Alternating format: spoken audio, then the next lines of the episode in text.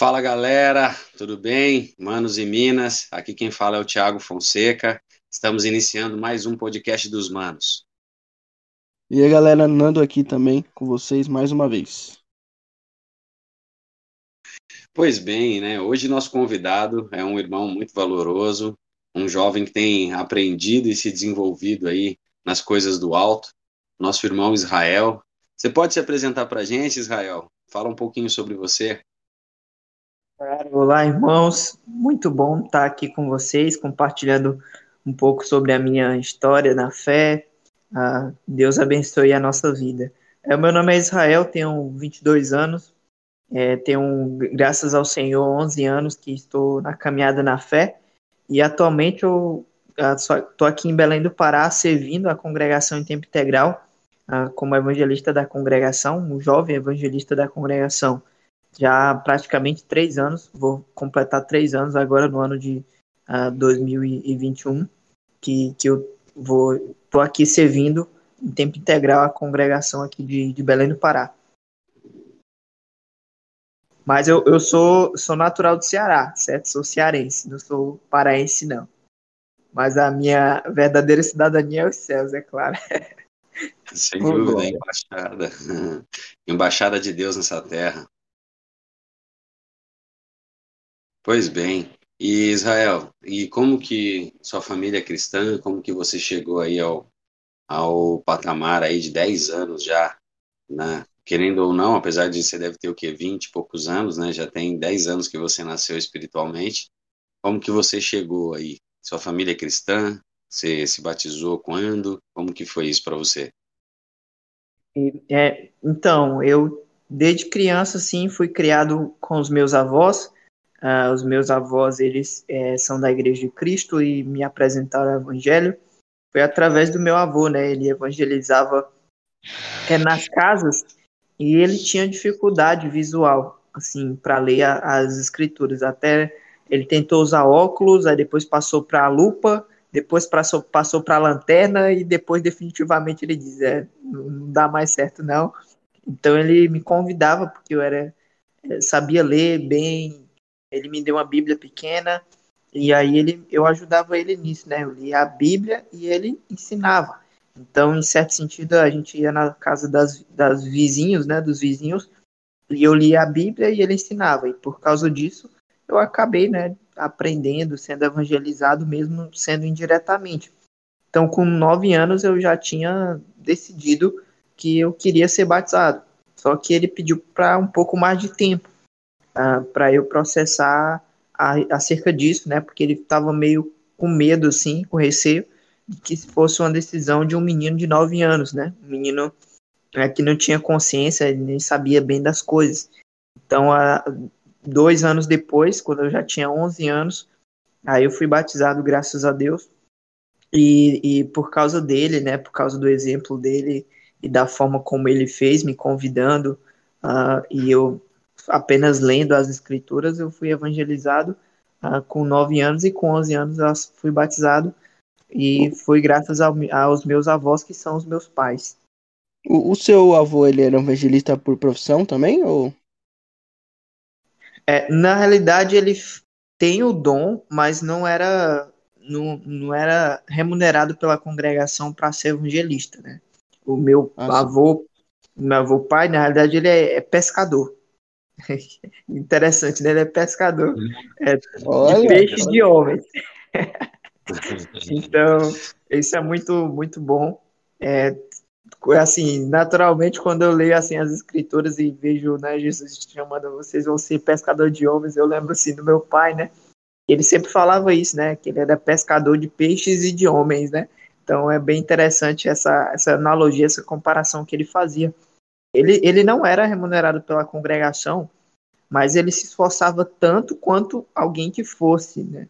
E isso, assim, até hoje ah, me constrange o seu exemplo, né? Me, me incomoda o seu exemplo ah, de forma positiva, né? porque ele, ele, tipo, como eu falei, né? Ele tinha dificuldade e limitação na visão de enxergar as escrituras para poder ler, mas isso não impediu dele de ele compartilhar o evangelho, né? Chamou um, um filho para compartilhar, para ajudar, né?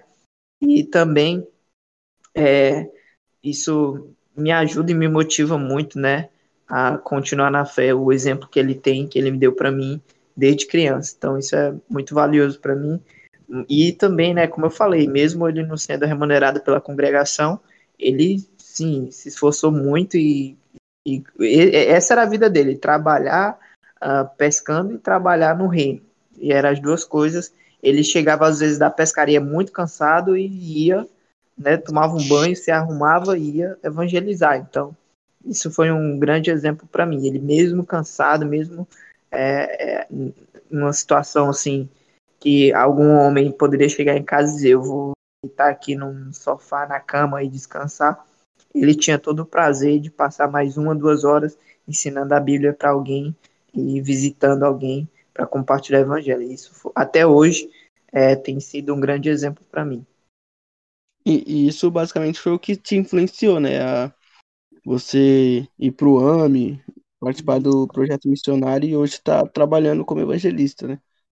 Ah, acredito que sem dúvidas, sem dúvidas esse foi o principal, né? Quando vemos um bom exemplo que temos na, na nossa casa, ali no convívio diário, isso faz toda a diferença, isso nos dá um bom fundamento para para crermos na palavra, né? Porque estamos vendo o exemplo. Então, com certeza isso foi uma coisa primordial, assim, foi foi a base, né? Foi a base. Com certeza outras pessoas, né, uh, fizeram parte desse processo de de eu edificar a minha fé, né, compreender a vontade de Deus, mas sem dúvidas nenhuma o meu, meu pai foi um grande exemplo, né, uh, de, de fé para mim, foi por causa desse exemplo que eu conheci a Cristo e até hoje tenho tentado servir como o Senhor assim espera.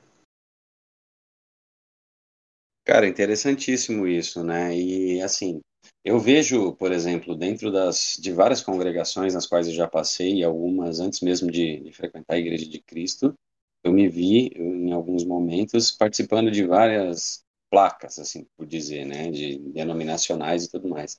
E eu vejo que existe uma série de egos, né, dentro da estrutura de formato que a gente vê. Por exemplo, na palavra, a gente tem vários pontos específicos que diz como tem que ser um presbítero, como tem que ser um ancião, como tem que ser, enfim, é, essa, essa função específica de evangelista, né?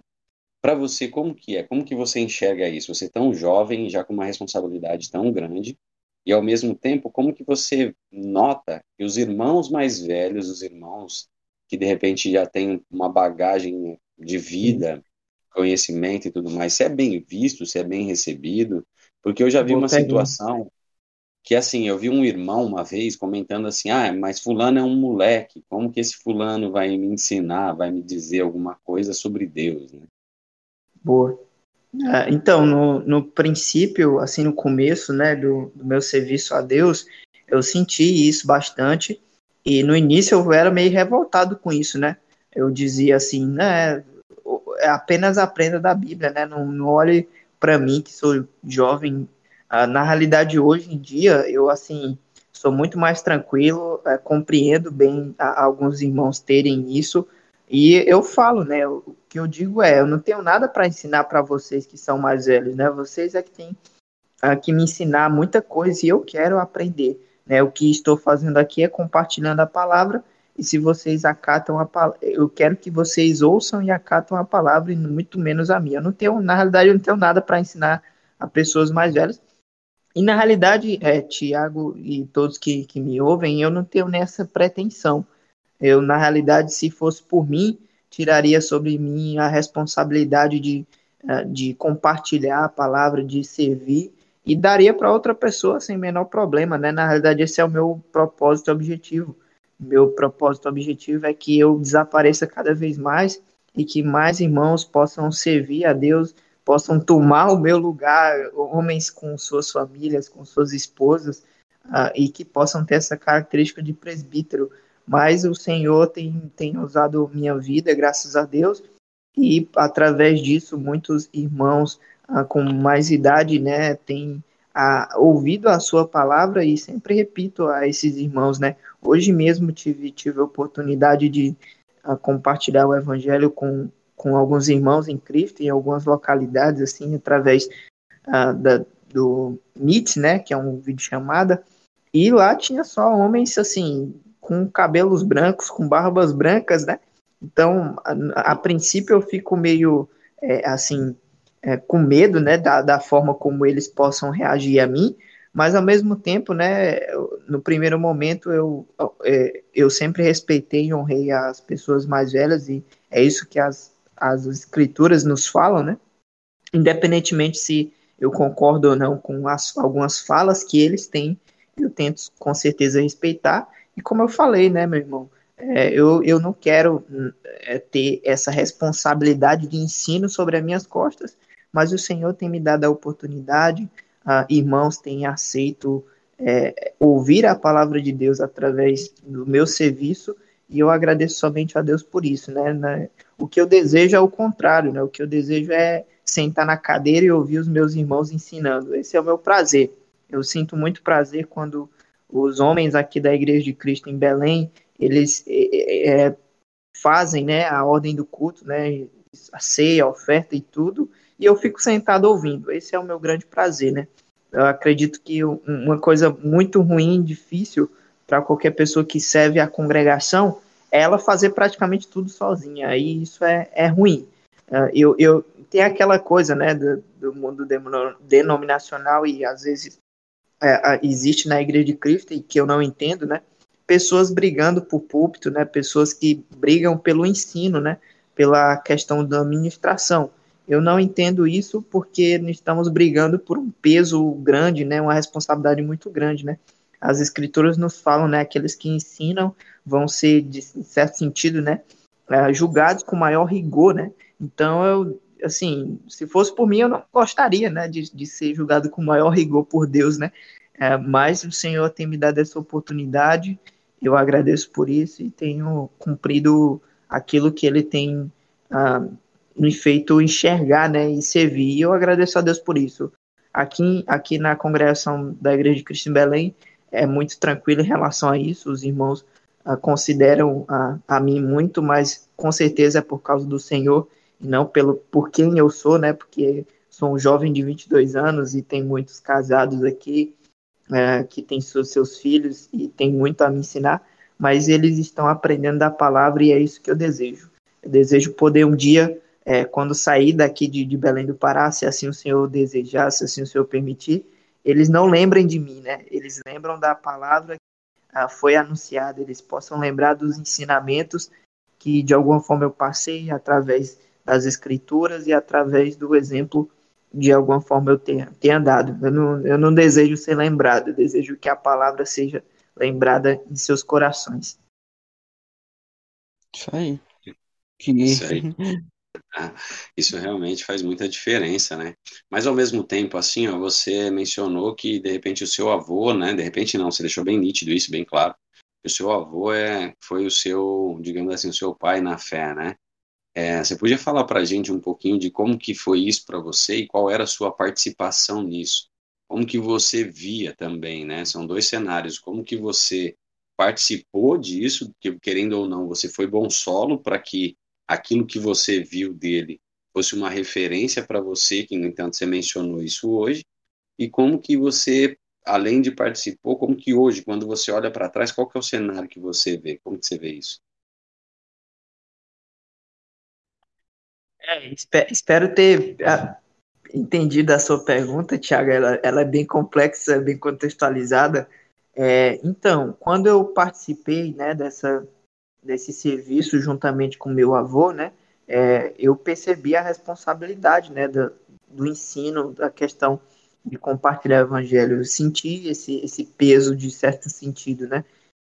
E na realidade não era uma coisa que eu gostaria de, de ter para comigo, não por causa do bom serviço, mas por causa do peso, né? Quando a gente serve a congregação, a gente tem uma responsabilidade sobre as nossas costas, não que a congregação lhe dá ou ela lhe obriga, né? Mas porque você reconhece a importância do evangelho e como é, é, é algo valioso, é algo assim, que a gente tem que fazer com cautela, porque é, eu estou compartilhando as escrituras, né? Eu estou falando sobre Deus. Então isso é, é, é perigoso, né? Para nossa fé, para nossa vida, né? Porque se eu faço de forma negligente, se eu faço de forma equivocada, né, com certeza eu serei julgado por isso e não quero ser julgado por Deus, eu quero ser amado por Deus, eu quero ser perdoado por Deus a cada dia. Hoje o que eu vejo é, eu acredito assim que o ideal é que as congregações da Igreja de Cristo tenham famílias servindo, né? Eu tenho a plena convicção disso, né? Homens com sua família né, cristã, né? seus filhos na fé, e eles servindo, edificando as congregações. Mas aí o que acontece muitas vezes é que, infelizmente, as congregações não têm essa oportunidade de ter famílias que ajudam, né, na, na edificação do, da congregação e também é, eles, eles não conseguem ajudar financeiramente para que esses obreiros eles possam fazer em tempo integral. Então, e ao mesmo tempo, é, tem muitas congregações que não querem um jovem evangelista, né, um jovem missionário para ajudar na, no, no, serviço, né, porque ele é jovem, tem pouca experiência. Então, por esses dois motivos, às vezes a congregação fica sem ninguém para servir. Isso é, é, causa alguma dificuldade, alguma atrofia, algum desenvolvimento que a igreja poderia ter. Né? Não estou falando às aqui que também, nessa... né? É, às não, tô falando. Fica uma pessoa responsável por fazer um monte de coisa e, Sim, e, claro. e ainda é cobrada por isso, tipo, para se virar, né? É, não estou falando necessariamente né, que a congregação é subordinada ou, ou, ou, dependente de uma família ou de alguém, na realidade é uma obra do Senhor, mas alguém com a, a, a, que possa trabalhar em tempo integral ajuda, direciona o serviço, né? E ao mesmo tempo a gente também, as congregações às vezes não entende a função de um evangelista, de alguém que está apoiando, né? Às vezes a gente pensa que é para a congregação ser dependente dele, né? Que tudo vai girar em torno dele. Na realidade, não, né? Na realidade, é aquele que está instruindo, ensinando as escrituras para que eles tenham independência própria e eles mesmos possam suprir as necessidades como congregação, né? Um ensinando, outro compartilhando cânticos, outro evangelizando, outro discipulando, outro servindo, outro eh, com dom de hospitalidade, então aí eles vão juntos, né, a se edificar, né? O trabalho do, do evangelista, do missionário, ele é um trabalho que é para ser, ele, ele tem que sumir, né? O objetivo dele é ser desempregado, né? A gente fala isso. É, eu quero, ele tem que desejar ser desempregado. Ele tem que chegar ao ponto de dizer: a congregação não precisa mais de mim, eu posso agora sair para outra e continuar esse serviço, né? Não é aquela ideia de localizar e ficar centrado nele. Obviamente, eu estou falando isso de missionário e evangelista, né? Não estou falando de é, presbítero, né? Que é uma ideia mais uh, diferenciada de bispos, né? Que é uma ideia também um pouco mais diferenciada, que é a estabilização, é um conjunto de, de, de famílias e é uma questão diferente. Mas mesmo o presbítero e o bispo, ele não pode ser o dominador e nem o controlador de tudo, né? Ele tem que dar uh, suporte à congregação, ajudar a congregação a crescer e se desenvolver, e ela por si mesma continuar esse serviço no reino. Né? Acho, achei interessante você tocar nesse ponto de da, das competências, né, que dos cargos assim, né?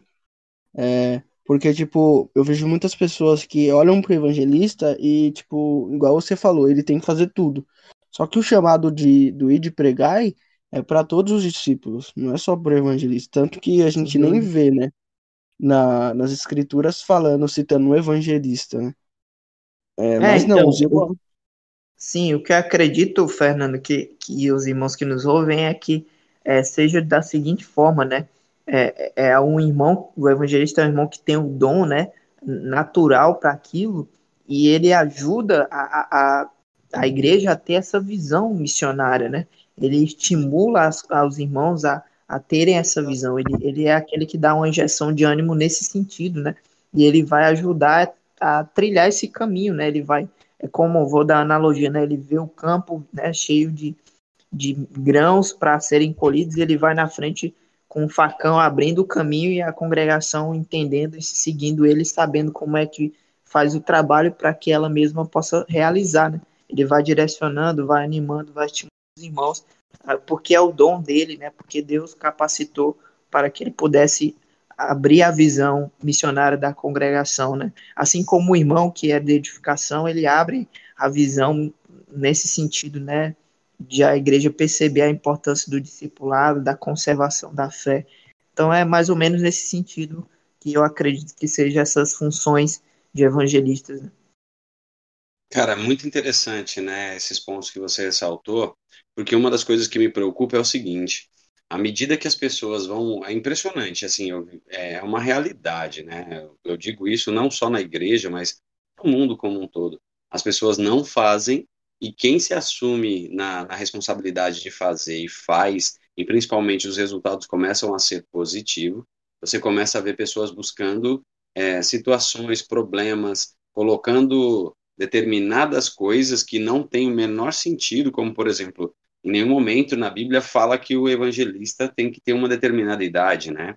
Aí a gente vê Paulo, por exemplo, que não foi nem casado, é, foi voltar, se voltou a sua vida inteiramente pra, para o Senhor, né? Então, assim, a, a, esses pontos me chamam bastante atenção, né? E uma das coisas que me chamam mais atenção ainda, que eu queria que você comentasse, Israel, como que é essa questão, assim, de atender um chamado. Por que, que eu estou te perguntando isso? Porque você aceitou, você fez por mais que você seja jovem de idade, você aceitou participar e abdicou de coisas que os jovens normalmente não uhum. estão dispostos a abdicar, Sim. como, por exemplo, de, de sair, de curtir a vida, de viajar, enfim, de descobrir o mundo. Você uhum. preferiu se preparar em relação a Cristo. Então, talvez algumas pessoas que tenham anos de fé não tenham a preparação que você teve. Então, é, algumas pessoas, por exemplo, é, a gente vê é, um, um, cenário que eu vivo, tá? A gente tem aqui um, uma, uma grande dificuldade com a questão de louvores, né? Todo mundo quer ser pregador, mas ninguém quer ser regente de louvor. As pessoas querem ser cada vez mais aquilo que dá determinada evidência ou que é valorizado pelos outros e, em alguns determinados momentos, deixam de lado aquilo que Deus valoriza, que muitas das vezes seria, por exemplo, a limpeza do prédio, abrir o prédio, fazer a ceia, de, primeiramente deixando claro que na minha visão a ceia talvez seja, talvez não, na minha visão é o momento mais importante da ordem do culto. Mas você vê irmãos querendo pregar e não querendo fazer a ceia. Então, você que está se preparando para literalmente ser um obreiro completo, né, para fazer qualquer parte dentro da ordem do culto, eu estou falando especificadamente, mas ao mesmo tempo, como que você enxerga o momento da igreja, da igreja como um todo, é, participação, aceitação, papel de um obreiro dentro da, da função do corpo. O que, que você acha desse, desse cenário? Boa, boa. Assim, é, primeiro falando um pouco sobre mim, né, que você falou chamado e tudo mais, eu tenho o maior prazer de é, limpar o prédio, colocar as cadeiras. É, eu tenho o maior prazer nesses serviços manuais. Eu, eu, gosto disso, né? Assim, particularmente, até hoje eu faço isso, assim, e às vezes eu nem falo a ninguém que fiz, né? Mas porque eu gosto, sinceramente eu gosto. E assim, uh, na minha visão, na minha experiência, são esses servos uh, que têm essa, essa disposição de fazer as coisas mais simples e que muitas pessoas não fazem, é que Deus chama para servir com ensino, sabe? E isso é interessante, eu consigo notar isso uh, em muitos irmãos que têm essa disposição. E eu acredito sinceramente nisso, né? Se você não tem a, a disposição, vontade de servir nas pequenas coisas, com certeza Deus não vai te dá a responsabilidade de grandes coisas, né? Aquela, aquele princípio bíblico bem conhecido por nós, que a gente aplica muito na ceia, né? Se você é fiel no pouco, você será fiel no muito, né? E eu acredito totalmente nisso, né? Se você não é fiel a Deus em, ver a necessidade da congregação, que ela precisa do serviço, em limpar o prédio, em colocar as cadeiras, muito menos será no ensino, né? Mas é como você mesmo falou, muitos, muitos obreiros, muitos irmãos ah, vão querer logo o ensino porque é um destaque, né? E até falei, mencionei na, mais na frente, né? Se fosse por mim, eu jamais queria isso, né? Porque eu sei da responsabilidade, eu sei do peso, mas acredito que é isso que o Senhor tem me chamado, é isso que o Senhor tem mostrado, né? Através da, da forma como eu sirvo, né? Eu tenho o maior prazer, meus irmãos, assim, que estão me ouvindo, de estar de, uh, tá colocando as cadeiras, fazer a limpeza no prédio, é um grande prazer que eu faço, mas o Senhor tem abrido a oportunidade, os corações de pessoas, para que eu possa ensinar, e eu agradeço a Deus por isso, e eu oro, né, a todos os dias, para que eu possa aprender um pouco, né, como servir ao Senhor nesse sentido, né. Então, não sei se eu respondi completamente o que você gostaria, Tiago, mas a vida de um obreiro é, é, é, principalmente essa. Ele é fiel a Deus no pouco que Deus tem dado, e aí Deus dá oportunidade de muito mais coisas, porque sabe que ele vai ser fiel. E se ele não é fiel no pouco que Deus tem dado, o Senhor com certeza não dará. Ele, ele vai atrás, né? ele vai à força querer ter algumas atribuições, querer ter algumas funções, mas vai ser dor de cabeça para ele, para a congregação, vai piorar a situação, né? Então eu espero e desejo que, que os, os obreiros, né, que sirvam, tenham essa mesma atitude, né? O verdadeiro obreiro, ele é fiel no pouco e assim, consequentemente, ele será fiel no muito. Você tocou um ponto muito interessante, que é uma coisa que eu, que eu penso muito e eu, eu percebo de alguns não acho que não só jovens, né, mas como eu trabalhei mais com jovens, né, eu percebo isso tanto no jovem, mas eu já vi isso em adultos também. Essa questão de querer visibilidade, né, de querer ser visto, de querer fazer um negócio grandioso, né. É... E eu, como Fernando aqui falando, né, eu tenho, eu tenho essa dificuldade de querer ficar tão visível por, por medo da, da soberba, sabe? Porque a gente se conhece, Sim. a gente sabe a, quem nós somos, né? E Compreendo. então a gente tem que sempre tomar esse cuidado. E eu vi alguns jovens, né, com isso, né, querendo fazer coisas grandiosas, só que quando o negócio era simples, ninguém dava moral, tipo, vamos pensar assim, né? Ninguém ligava. Mas aí quando o negócio ganha uma proporção maior, quer estar presente, quer participar, quer não sei o quê. Então, tipo, é complicado isso, mas você tocou um, um ponto muito interessante, tipo, se você não faz aquilo que era simples, muito menos você vai fazer aquilo que é complexo, que é mais Sim. trabalhoso, né? E, e, no final você não faz aquilo para ganhar mérito, você faz aquilo porque você quer fazer, né? E é. até esses irmãos, esses irmãos aí que ficam responsáveis por fazer, eu já vi muitos irmãos que um irmão fica responsável por muitas coisas, né?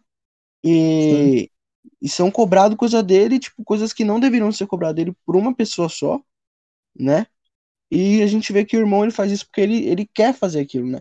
Mas há uma atitude errada dos outros irmãos dentro do corpo da igreja de trazer essa só essa coisa para só levar isso pro irmão. E aí eu queria perguntar já. Pode falar, desculpa. É, então, só brevemente nessa questão da autoimagem, né, de se mostrar e tal, é, eu acredito, cara, isso, isso às vezes é natural, né, do ser humano, mas em relação ao reino de Deus, né, a gente tem que entender que nós um dia passaremos, né, as pessoas vão, um dia eu vou morrer, né, todos nós vamos morrer um dia, e de certo sentido vamos ser esquecidos, né, vai ser passado à frente, novas gerações virão, uh, o que eu desejo, né, que as pessoas que possam ter contato comigo lembrem-se de Cristo, e isso vai se perpetuar, né? Se, por exemplo, se eu consigo levar alguém a Cristo e ela conhece a Cristo, possivelmente ela vai compartilhar com os seus filhos e com outra pessoa e Cristo vai sendo sempre lembrado, né? E, e é isso que é a, a ideia, né, do, do servo, o discípulo de Jesus. Ele aponta para o seu mestre e diz, né, esse é o mestre que devemos seguir. Ele, ele é como João Batista, né, que fala que ele cresça e eu diminua, né? Ah, não estamos aqui para enaltecer nossa imagem, nem muito menos trazer a glória para nos nossos ombros, porque quanto mais eu olho para o espelho e ve, me conheço, mais vejo o quanto não quero ser lembrado e o quanto a minha imagem é, não é de fato a que deve ser seguida, mas a imagem de Cristo, porque conheço as minhas imperfeições, conheço os meus defeitos e pessoas na, à minha volta também vão conhecer, né?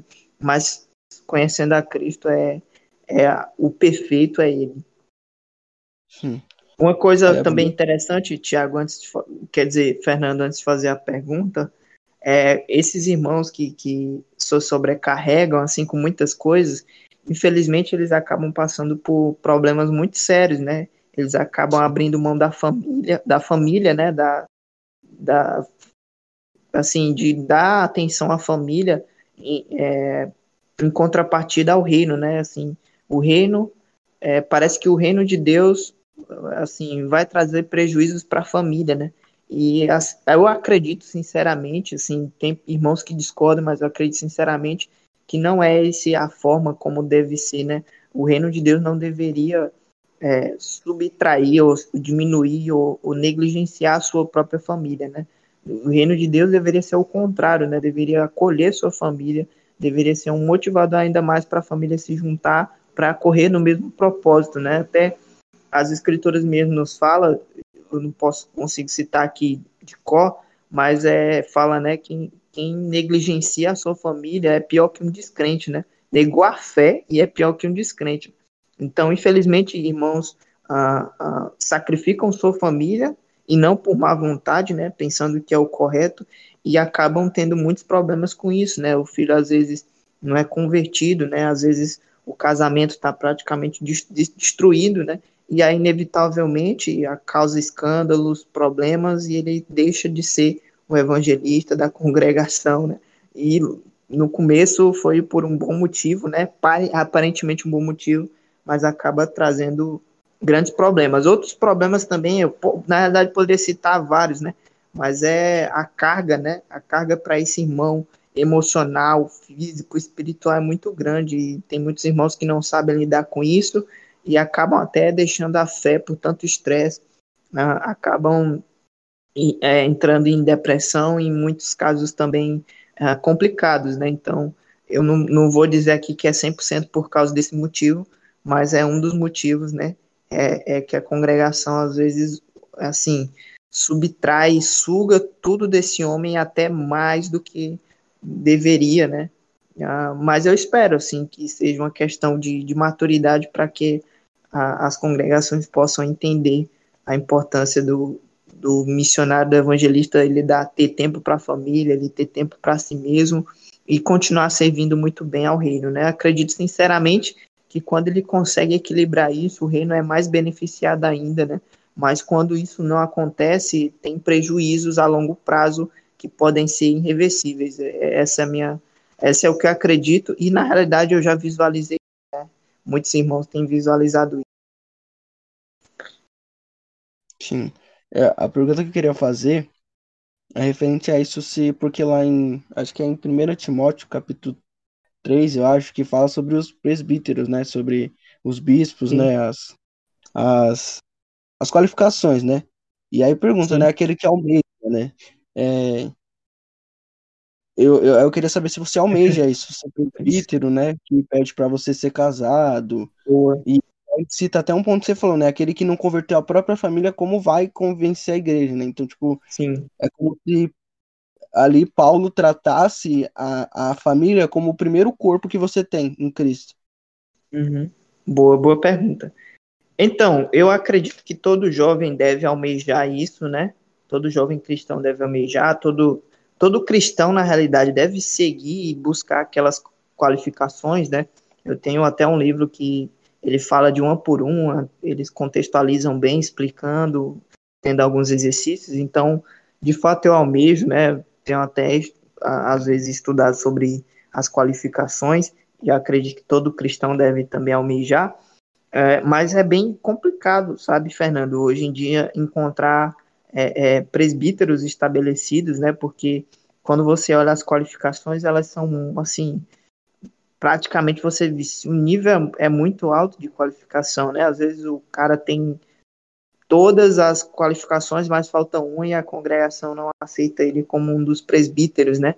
É, uma coisa interessante é presbíteros, né? O, o plural tem que ter mais de um. Se tiver só um, não adianta também. Tem que ser no mínimo dois ou três. Então isso é, é interessante, né? E hoje em dia, cara, tá muito complicado ter é, é homens com aquelas qualificações, né? É, mais de um, um já tá muito complicado, mas mais de um também. Mas eu acredito, cara, que é, é começa na, na, na, juventude, assim, ele almejando, ele planejando, né?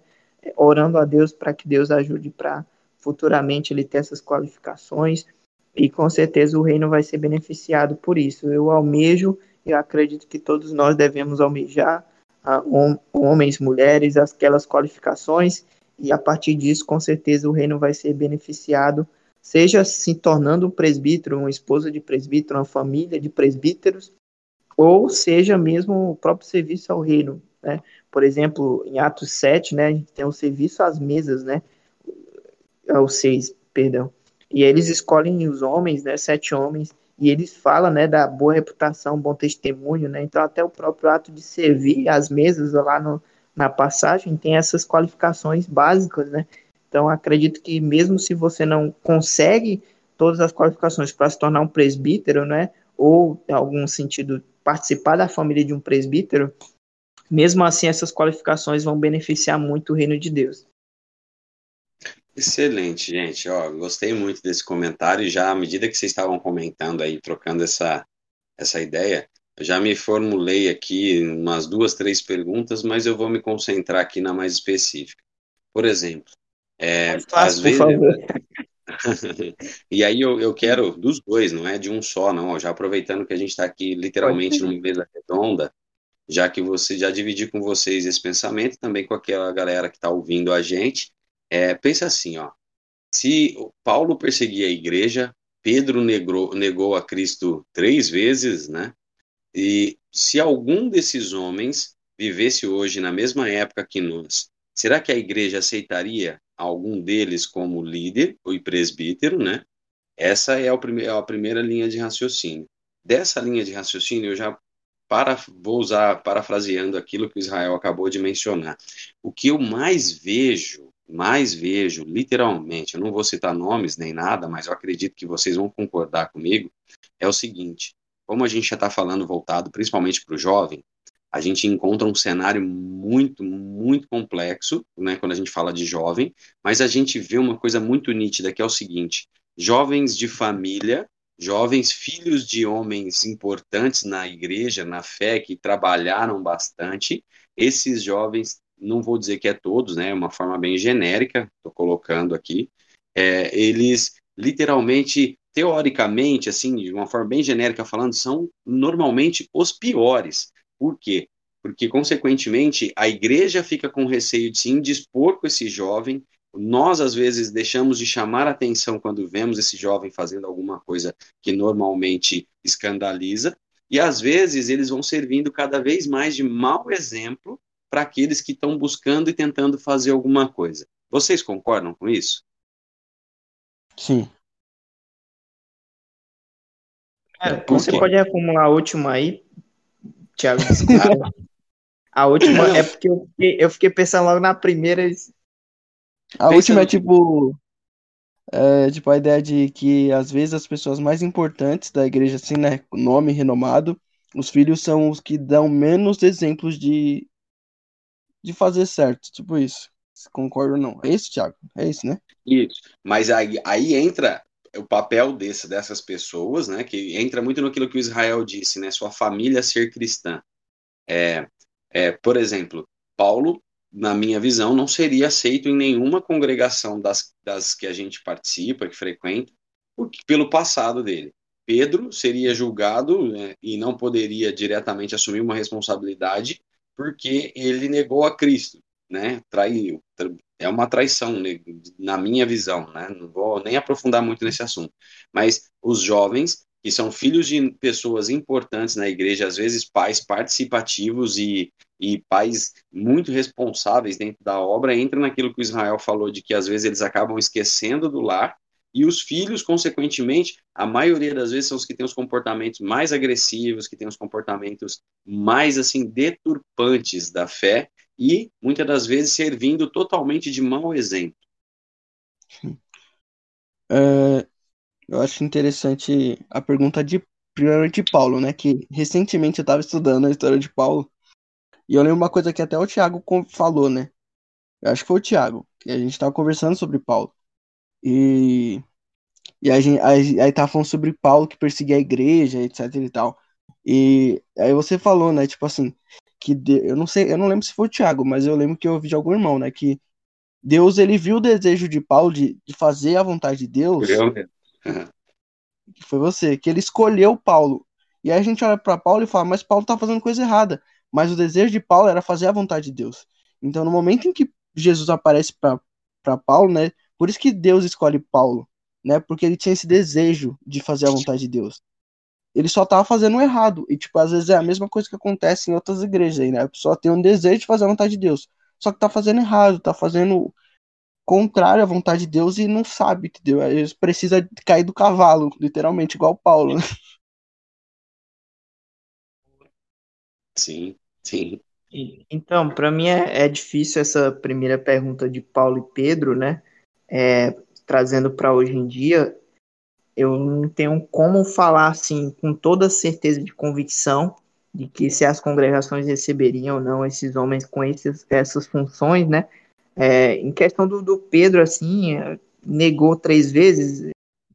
Eu acho que eu já neguei muito mais que três vezes com as minhas atitudes, com a minha forma de ser, do que Pedro, né? E, e, ele, Pedro, foi presbítero na, no primeiro século, né? Então, com certeza, é, tem relatos, né, que tinha sua esposa.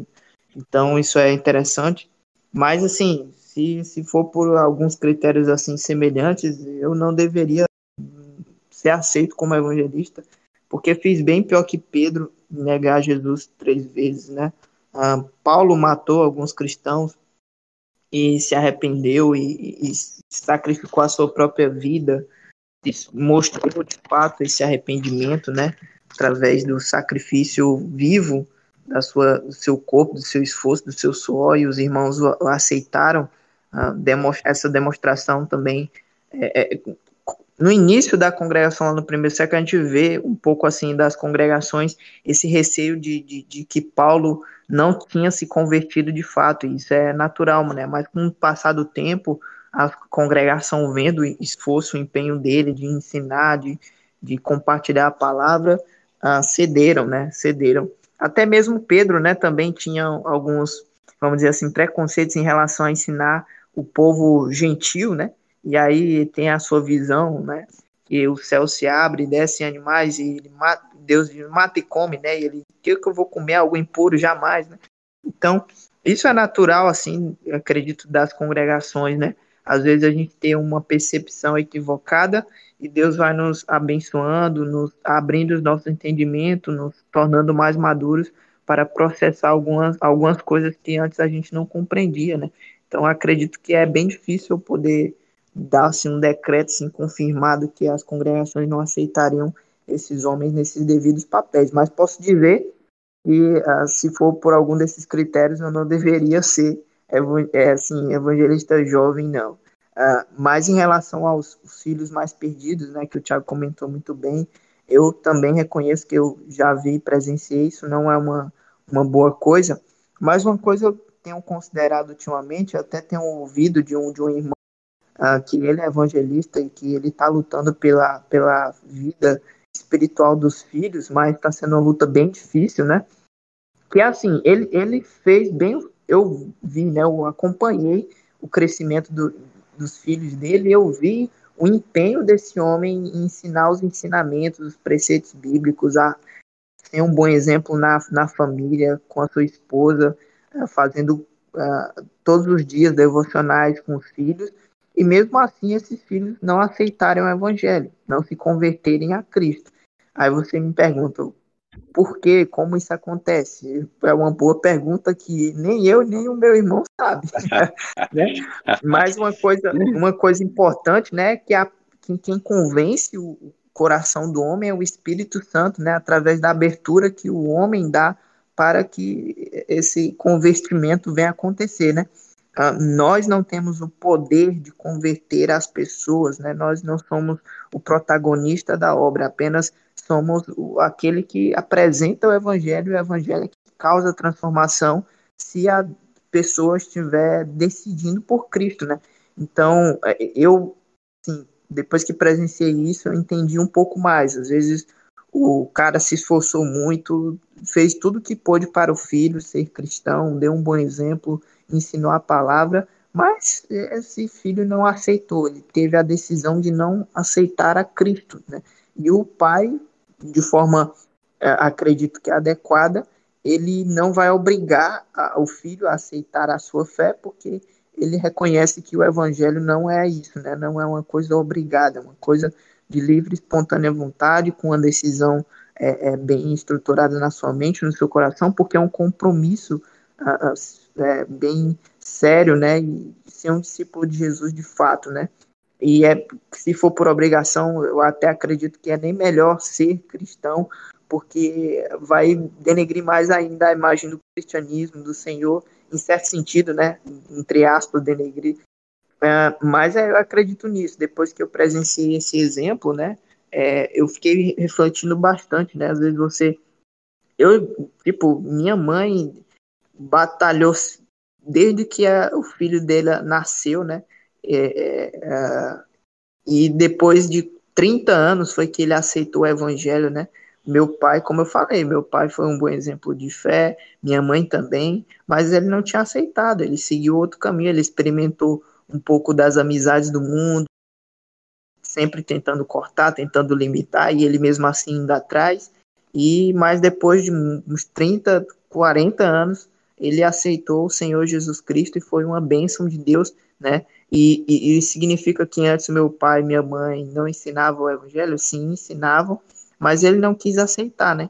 Então eu considero isso, Tiago, hoje em dia, sabe? Quando eu vejo um filho de um, de um, um, um pai e mãe que são bons cristãos na congregação, eu penso que eles estão fazendo, eu espero, né? Assim, espero, não, não conheço todos, mas assim, espero e acredito que eles estão fazendo o seu máximo, se empenhando o máximo, mas é, é, é, no fim das contas, a salvação tem que ser por uma decisão pessoal, por uma decisão ah, bem baseada na fé em Cristo Jesus, na compreensão do Evangelho, e que infelizmente alguns filhos de uh, evangelistas, de, de pessoas uh, que são bons exemplos na fé, não aceitam isso, mesmo vendo seu pai ali orando, uh, ensinando, mas eles experimentaram um pouco do mundo, uh, quiseram, alguns quiseram ter curiosidade para testar e não voltaram mais.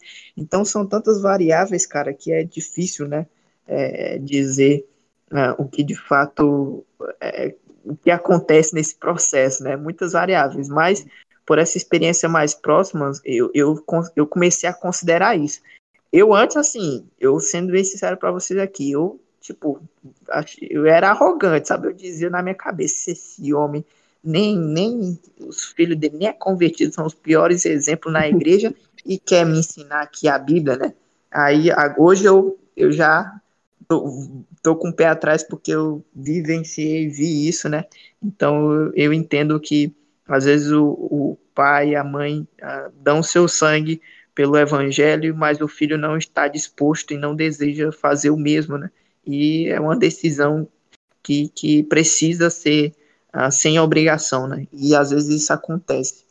Mas o importante, eu acredito que o importante é ter essa atitude, é lutar sempre, nunca desistir enquanto o seu filho uh, ou esses filhos de, de evangelistas que não aceitaram, eles têm que continuar lutando, batalhando, mesmo que eles já tenham uma nova família, mesmo que eles criaram uma nova família, têm outros filhos, mas eles têm que continuar batalhando pela fé, né? E se eles aceitam ou não, aí já não tá mais com os pais, né?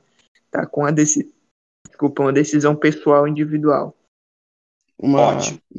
Mas é uma pergunta bem difícil. Duas perguntas bem difíceis.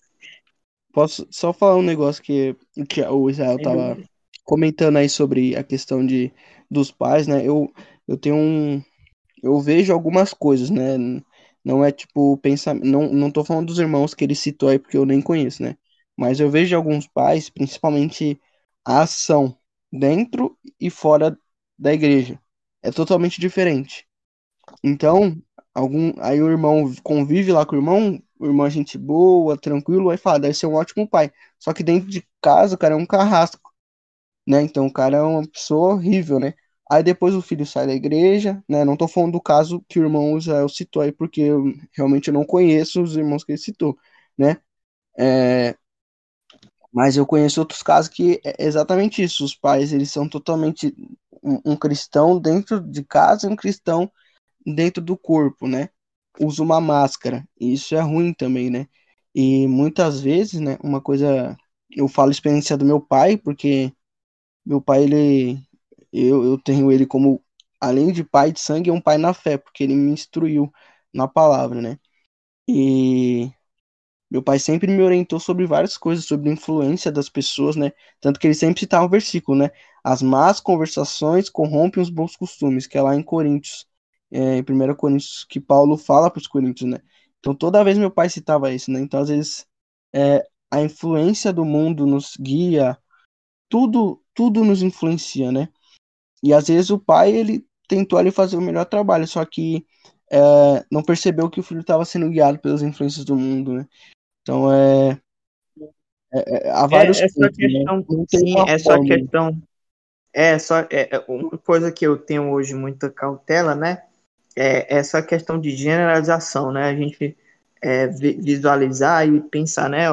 Quando eu observo um irmão, por exemplo, você vai visitar uma congregação, você observa um irmão que está lá ensinando e os filhos são mal comportados, não são convertidos, automaticamente eu e o Israel penso, na minha cabeça vem logo, né? Esse é aquele que não está pensando nos filhos dele e está querendo ensinar, né? Mas depois que eu visualizei uma coisa que eu nunca tinha visto, né? Ou que eu nunca me atentei a entrar a fundo, né? E visualizar isso, aí a minha mente já agora, hoje em dia, eu não, não já assim de, de cara, né? Eu não, bato o martelo, né? Eu, eu deixo aberto, a não ser se eu conheça um pouco mais. Mas infelizmente, Fernando, você tem razão, isso acontece muito, né?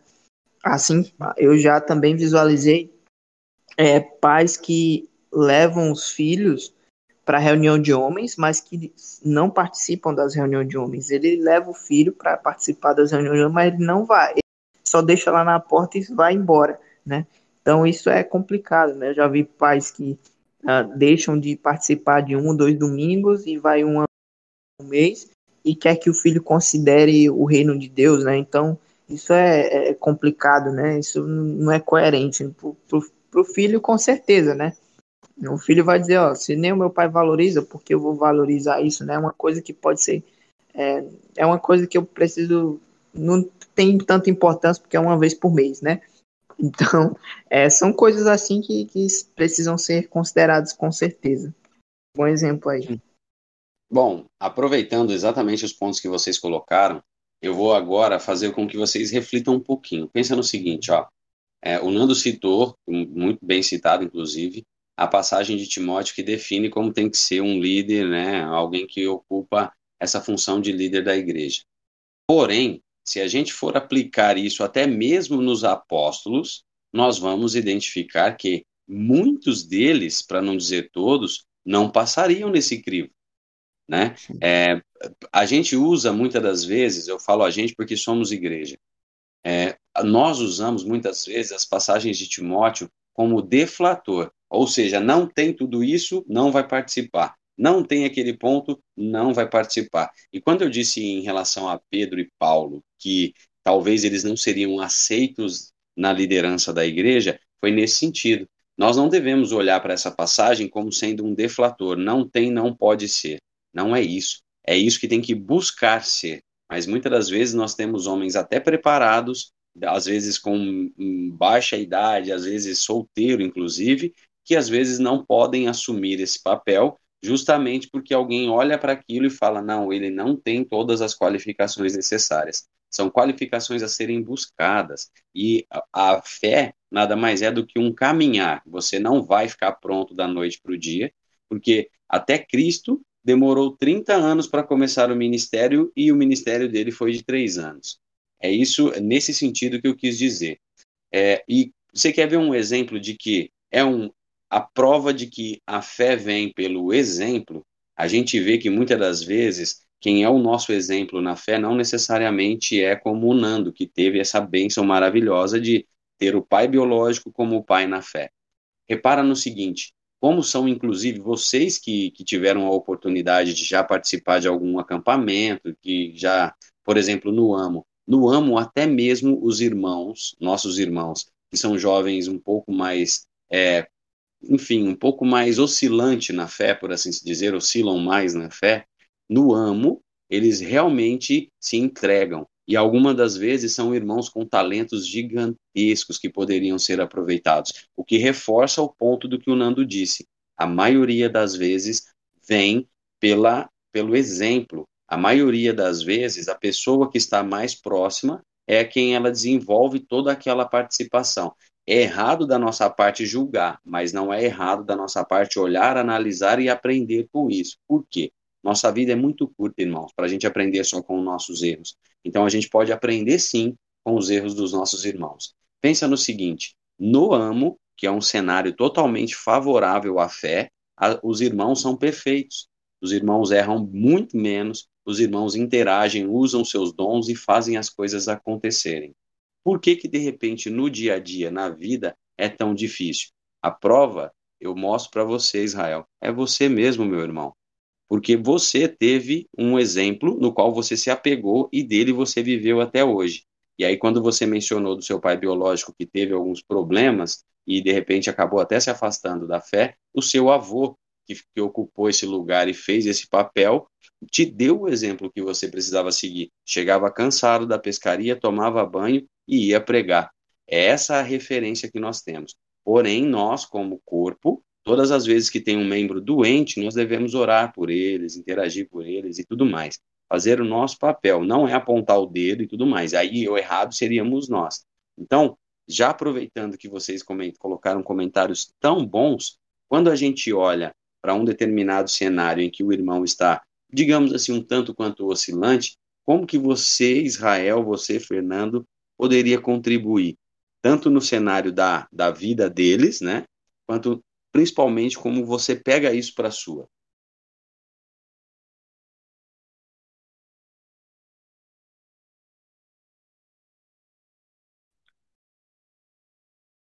Vai lá na primeira? pode ir, pode ir. É, ele quer jogar para mim. É, bo, bo, bons comentários aí, tem muita coisa para serem ditas e refletidas sobre esse assunto. É, mas respondendo, atendo-se à pergunta do Tiago, né? Como ajudar pessoas, é, jovens ou irmãos oscilantes, é uma coisa que é infelizmente pouco compreendida, né? Que a, a Jesus Cristo não morreu para a gente ter apenas um lugar para ir no domingo, né? Jesus Cristo não morreu para a gente se encontrar uma vez por semana ou duas vezes por semana ou ter alguns bate-papos ah, pessoais online. Jesus morreu por vidas, né? Ele quer a nossa vida completamente entregue ao Senhor. Então, para cristãos oscilantes, eu acredito que essa seja a primeira compreensão e uma das mais importantes que pode assim mudar assim a vida de alguém, né? Que Jesus, quando ele deu a sua vida, é para que a gente pudesse viver por ele, né? Então, isso significa muito mais do que um acampamento que eu participo, do que um culto de domingo que eu também participo do que uma reunião no meio de semana. É todo instante, todo momento vivendo a fé. Obviamente, durante essa caminhada, vamos ter é, recaídas, desafios, tristezas, derrotas, pecado vem nos afligir, mas o Senhor, na sua rica grata e misericórdia, graça e misericórdia, ele nos renova a cada dia nos dá uma nova chance. Basta termos a humildade de reconhecer o seu senhorio, pedir perdão pelos nossos pecados e novamente reafirmar o nosso compromisso perante a Ele, perante os nossos irmãos e tá disposto, tá disposto a de fato abrir mão de algumas coisas para ter essa vida com Cristo, né? É, em relação a jovens oscilantes e, e cristãos, eu acredito que essa seja uma compreensão básica, mas ao mesmo tempo que dura anos. É, a gente vai conformando a nossa vida a gente vai conformando a nossa vida cada dia mais à vontade de Deus. Esse é um processo que leva até a eternidade. A gente vai conformando a nossa vida, uma área cedendo uma área, uma área de vez, né? É, obviamente que a ideia do, do batismo, né, é uma nova vida em Cristo e, e, de fato é uma nova vida em Cristo, porque a sua mente muda, sua perspectiva muda, suas esperanças mudam, né? Seus, seus desejos devem ter outro foco também, ah, mas com o decorrer da caminhada na fé a gente vai se ajustando para se conformar à vontade de Deus a cada dia mais e esse processo vai até o fim da nossa vida, até a volta de Jesus Cristo. Muito bom. O que eu penso, né? Eu, eu, o Israel tava falando aí, eu tava pensando quando diz lá em Efésios, acho, capítulo 2, o versículo 8 e o 9, que ele fala, né? Pela graça sois salvos, isso não vem de vós, é dom de Deus, não de obras para que ninguém se glorie, né? O problema da gente às vezes olhar para o irmão, muitas vezes e, e olhar ele com mais defeitos que nós, é que nós estamos no sentido superior a ele. E a palavra não perde isso. A palavra pede para que nós olhemos para o irmão e sentimos ele superior a nós. Claro, se o irmão está com um pezinho, né, querendo servir aos dois senhores, é necessário chamar atenção, sim, óbvio. Mas é importante que o irmão ele entenda que não é só quando ele está no, né, quando o, o, acampamento, né? Quando você está lá, você está você tá disposto, é tipo quando você primeira o dia que você se batiza, né? Você está disposto a pregar para todo mundo, você está disposto ali mas aí, tipo, passa dois dias, uma semana e muda, né? Tipo, é, eu vejo isso às vezes do, da galera, dos jovens que vão no amo, né? Estão super dispostos ali a fazer a vontade, mas tá ali, acabou, né? Então é tipo, não ter só um momento pra sentir a Deus, não só no domingo, hum, mas tipo, todos os dias, né? Você tá com o mesmo sentimento do, do, do primeiro amor, né? Do batismo, né? De pregar a palavra, sabendo que não é a boa ação das pessoas que vão salvar ela, mas Cristo. Eu acho que é, é, é isso, né? E, e, acho que ah, você acaba olhando com empatia mais para as pessoas, até para o seu irmão, que às vezes está errando lá, mas ele está tentando. Sim, sem dúvida. Excelente, meus manos, excelente. Era exatamente esse tipo de pensamento de reflexão que a gente tem que ter, né? A gente tem que ter isso porque se você for analisar o histórico da igreja no passado, um passado distante, é, falar de, por exemplo, é, divórcio, em que situação pode ou não divorciar, era um tabu. Hoje em dia, a gente fala muito sobre inclusão, né? É, a gente tem um cenário que, a, que o mundo literalmente tem deturpa vários pontos né, da nossa fé e, e principalmente das escrituras. Mas a gente precisa começar a se preparar e pensar nessas coisas, né?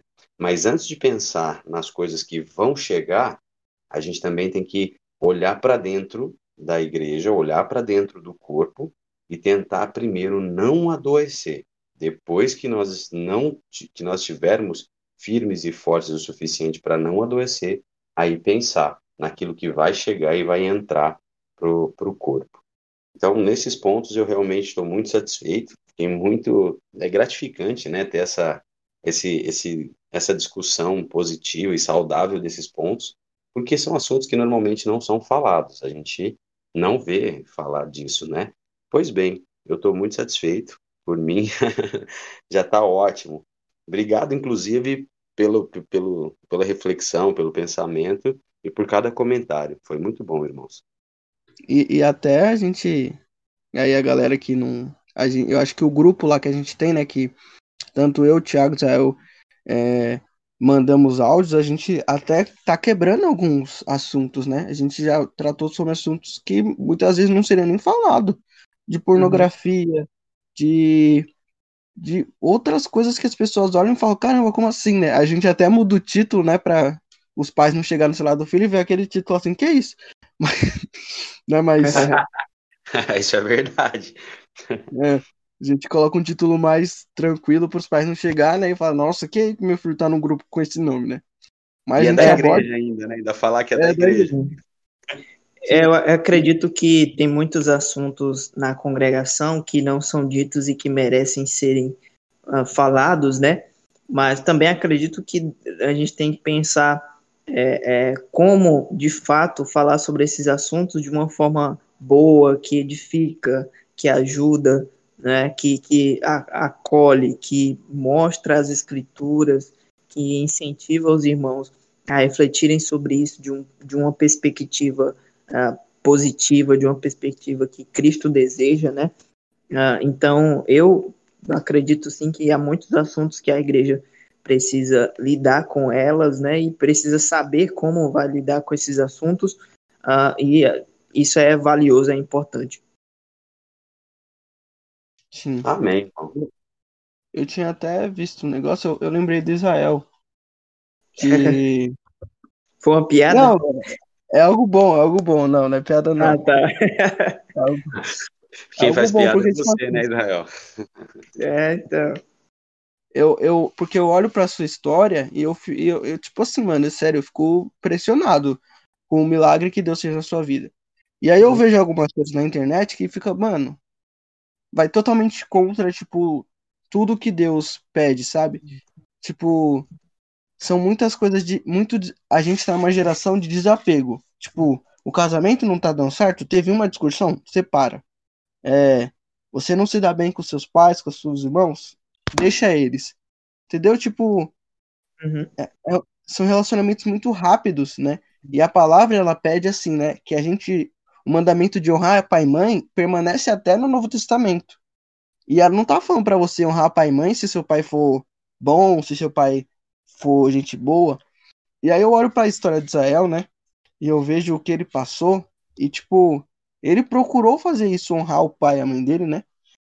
Tipo, o, o pai de sangue, né, que ele ele Pra quem não entendeu, ele considera, ele tem o- os pais que ele chama é os avós dele, né? Né, Zé, o que você falou lá, os pais. Sim, sim. Ele foi criado pelos avós dele. E a gente vê essa história dele e ele buscou honrar tanto o seu pai quanto a sua mãe, por mais que eles tivessem a dificuldade deles, né? E quanto Uhum. e olha o quanto a vida dele Deus fez ele prosperar na vida dele. Eu não tô falando que o Israel Nem, é rico não, viu? Vai pensando que Israel é rico aí vão querer sou. Rico em Jesus. Glória a Deus. Isso, isso. Ele é milionário na fé. Entendeu? Então, tipo, eu vejo isso, tipo, e, e eu olho e falo, mas qual o sentimento que a pessoa tem, tipo, de viver uma vida de desapego, sabe? Não, não, não nunca tentar é, fazer nada continuar, ter uma continuidade, só ir desapegando, desapegando. É como se nunca terminasse algo, sabe? Entendo, entendo. É, é essa questão, né, de, de desapego, assim, é a questão da fuga, né, que é uma coisa tão é, bíblica isso, né, de colocar a culpa e responsabilidade nos outros, assim como é, a gente tem lá no relato da queda, né, de fugir das suas responsabilidades, de fugir dos seus equívocos também, de não assumir as responsabilidades dos seus erros, né, então, hoje em dia, de fato, a gente tem visto muito isso, né? Que, que as escrituras já nos falavam sobre isso, como eu falei, né? Desde a partir da queda, né? Deus chega lá e Adão bota a culpa na mulher e a mulher bota a culpa na serpente, a serpente bota a culpa em, em Satanás e Satanás bota a culpa em Deus e assim vai, né? Um culpando o outro e logo em e sempre nos registros, né? Também a fuga, né? Fugindo sempre das responsabilidades também uh, do que Deus deseja, né? E está se tornando muito comum. Eu acredito que isso é, é ruim porque a, a gente perde o aprendizado, né? Por exemplo, se eu não me responsabilizo por uma decisão equivocada, eu não vou conseguir aprender, né? Eu não vou conseguir desenvolver um, um senso crítico, né? Saber escolher as coisas. Se eu boto culpa nos outros, também eu não vou conseguir aprender os meus erros, né? Eu não vou conseguir visualizar as minhas dificuldades. Uh, e quando Cristo nos chama, né, para ser servos dele, discípulos dele, essas coisas se apresentam, né? Primeiro a culpa do pecado, né? Todos pecaram e precisam da graça de Deus, né? E em seguida a responsabilidade, né? Agora que recebemos a graça de Deus, temos uma nova vida agora para trilhar. Então, a, o reino de Deus, a vida em Cristo é completamente diferente, né? O contraste com a atitude que o mundo está tendo hoje. E a gente deve ter essa atitude. Sim. Legal. Perfeito. Eu acho que eu vou fazer o agora o bate-volta, né? bate-volta pra Sim. gente ir chegando no final já do podcast. Tem bastante conteúdo aí pra galera refletir. Eu separei algumas perguntas aqui. Eu não sei se eu sei fazer bate-volta. É a primeira tentativa. Se der errado, se der errado, Eu, eu é nunca fiz também. Pode Beleza? botar a resposta na minha conta. Aí eu peguei algumas palavras aqui. Eu nem sei se, eu, se essa palavra vai dar certo, mas é aquilo, eu falo uma palavra, ele fala a primeira coisa que É, vem na cabeça dele. São as palavras fáceis, em port... ó, só os critérios fáceis em português, certo? Já ajuda Tá bastante. Foi. Vou mandar um em grego aqui. Vou mandar um em grego aqui, tá ligado? E é Beleza. difícil. Vou começar com uma fácil. Amor. Deus, É, felicidade. servir a Deus. Família. Base, Pai. essa é difícil. Exemplo, Mãe. fidelidade, Jesus. vida, caminho, Orgulho. tudo. Você viu? A, a A verdade. verdade. É Orgulho. difícil falar uma palavra sobre Jesus. É, o Qual Jesus foi é muita coisa pra falar. Orgulho. Grande mal. Esperança. Viva a esperança em Cristo. Empatia.